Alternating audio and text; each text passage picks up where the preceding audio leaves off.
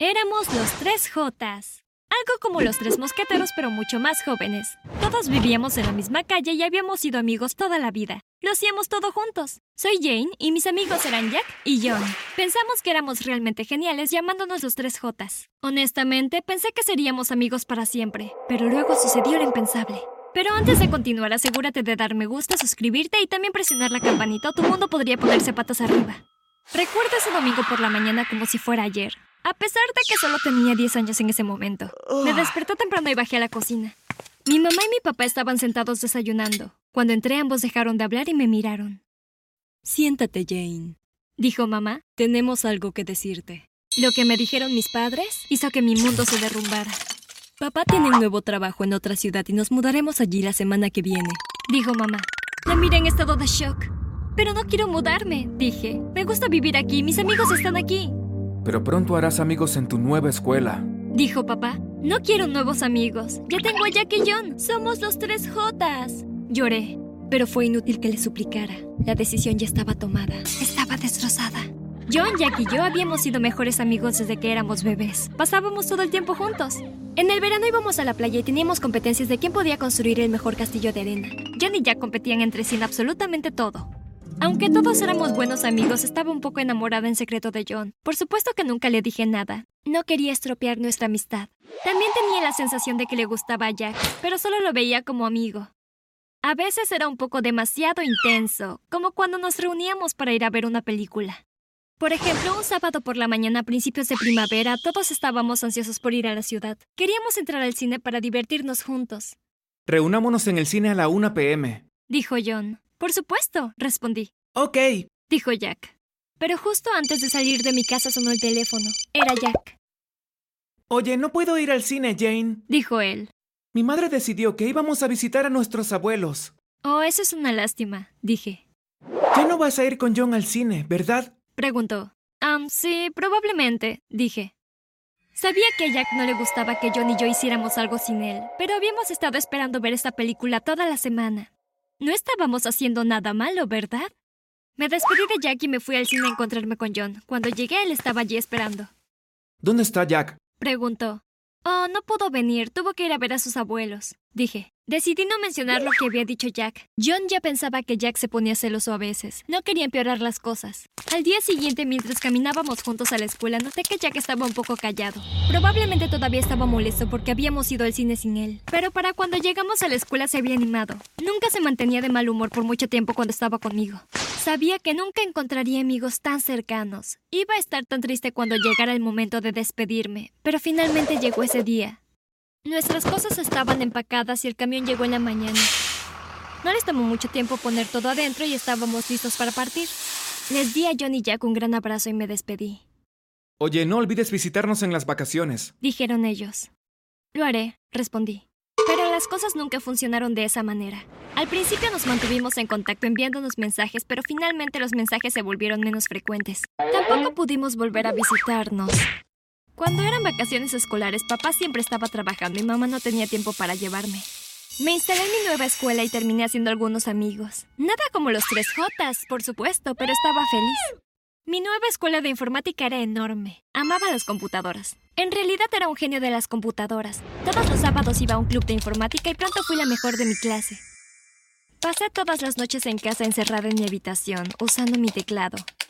Una noche de invierno estaba frente a mi computadora cuando pensé que sería divertido googlear mi nombre. Puedo apostar que todos los que están viendo esto se han buscado en Google al menos una vez, ¿verdad? Escribí mi nombre en el cuadro de búsqueda, pero por alguna razón había escrito John y no Jane. ¿Por qué hice eso? No había pensado en John en años. No me molesté en leer nada, simplemente volví a escribir mi nombre y miré todas las publicaciones.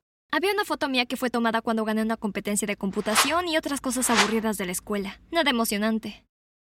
Estaba a punto de comenzar un videojuego cuando escuché golpes en la planta baja. Alguien estaba tocando la puerta principal con mucha fuerza. ¿Qué estaba pasando? ¿Quién estaba haciendo todo ese ruido? Abre, es el FBI. Dijo una voz de hombre. ¿Qué diablos quería el FBI en nuestra casa? Escuché a papá abrir la puerta y luego se oyeron pasos pisando con violencia las escaleras. La puerta de mi habitación se abrió de golpe y entraron cuatro agentes del FBI. John, pon tus manos en alto, estás bajo arresto. Ellos dijeron, Soy Jane. Dije.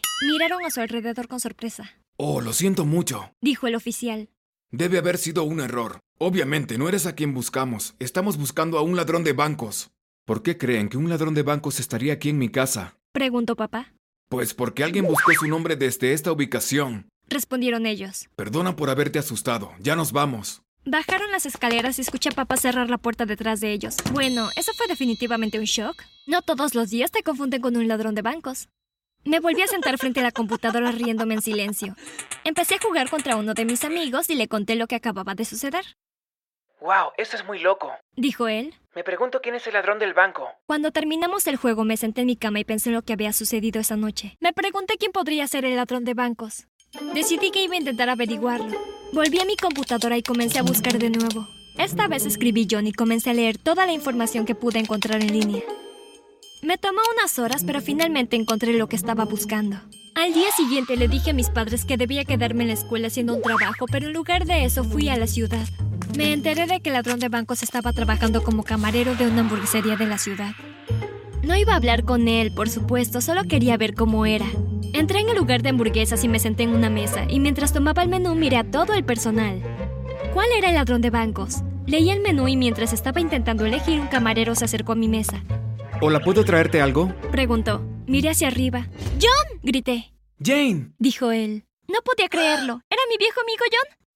¿Qué estás haciendo aquí? Le pregunté. Trabajo aquí ahora. Respondió. Mis padres se mudaron a este pueblo recientemente. No podía creer que después de todos estos años finalmente volví a hablar con John. Oye, mi turno termina en una hora. ¿Por qué no vamos a dar un paseo en el parque? Dijo John. Claro, eso suena genial, dije. Cuando John terminó de trabajar, caminamos juntos hacia el parque. Era como en los viejos tiempos, nos llevábamos tan bien, nos reíamos constantemente. John me dijo que Jack y él no habían seguido siendo amigos luego de que me fui. Supongo que cuando te fuiste nada volvió a ser lo mismo. Dijo John. Jack no quería salir conmigo. No he sabido nada de Jack durante años, dije. Finalmente llegó el momento de irme a casa. No quería que terminara la noche, no me había divertido tanto en mucho tiempo. Ha sido genial verte de nuevo, Jane. Dijo John. Te extrañé. Te he extrañado también, dije tímidamente. Fue entonces cuando decidí que tenía que decirle a John. Sabes, solía estar enamorada de ti, dije riendo. Bueno, tal vez todavía lo estoy. John me miró en estado de shock. ¿Estás bromeando? Siempre me gustaste, Jane. Dijo él. ¿Te gustaría tener una cita conmigo? Sí, me gustaría mucho, dije. Cuando llegué a casa esa noche me acosté en mi cama pensando en John. No podía ser el ladrón de bancos. Era demasiado amable. Obviamente hubo algún error. No le dije lo que pensaba. Creería que estoy loca. John y yo empezamos a salir a partir de entonces. Siempre que John no trabajaba, yo estaba en su casa o salíamos a dar una vuelta en su auto. Se había comprado un coche nuevo cuando empezó a trabajar. Me encantaba salir con John a dar vueltas, pero estaba un poco nerviosa porque siempre conducía muy rápido. Más despacio, John, le dije una noche mientras conducíamos a casa después de cenar. Pero ya era tarde. Escuchamos la sirena de la policía y vimos las luces parpadeando. Así que John se detuvo. Disculpe, ¿sabe que estaba conduciendo rápido? Le dijo el policía a John. Oh, lo siento, no voy a hacerlo de nuevo. Dijo John. El oficial le pidió a John su licencia. Volvió a su coche para comprobar los detalles de John. Parecía una eternidad antes de que regresara al auto. Salga del vehículo, señor. Dijo el policía. John lo miró sorprendido. ¿Por qué? ¿Qué sucede? Preguntó. Estás bajo arresto por robar un banco. Dijo el policía. John me miró en estado de shock. Yo no he hecho nada, Jane. Él dijo. Atraparon a la persona equivocada. Fui a la comisaría con John y él seguía insistiendo que era inocente. Sin embargo, el policía no le creyó. Tenemos pruebas de que fuiste tú. Él dijo. ¿Puedo ver esa prueba, por favor? Le pregunté. El policía me llevó a una habitación y me mostró imágenes en su computadora que demostraban que John era el ladrón de bancos. Al principio me sorprendió muchísimo que John pudiera hacer tal cosa. Me había parecido tan agradable, pero de repente noté algo raro. Creo que estas imágenes han sido manipuladas, dije. ¿Qué quieres decir? Preguntó el policía. Sé mucho sobre computadoras y le digo que algo no está bien, respondí. Si me lo permite, haré un rastreo inverso para encontrar la dirección IP original. El policía accedió a dejarme buscar y no tardé en encontrar lo que buscaba. Le di la información al policía. Si va a este lugar, encontrará a la persona que ha manipulado las imágenes, dije. Ven con nosotros. Dijo. Quizá necesitemos tu experticia. Fui a decirle a John lo que había encontrado. No te preocupes, dije. Voy a averiguar la verdad.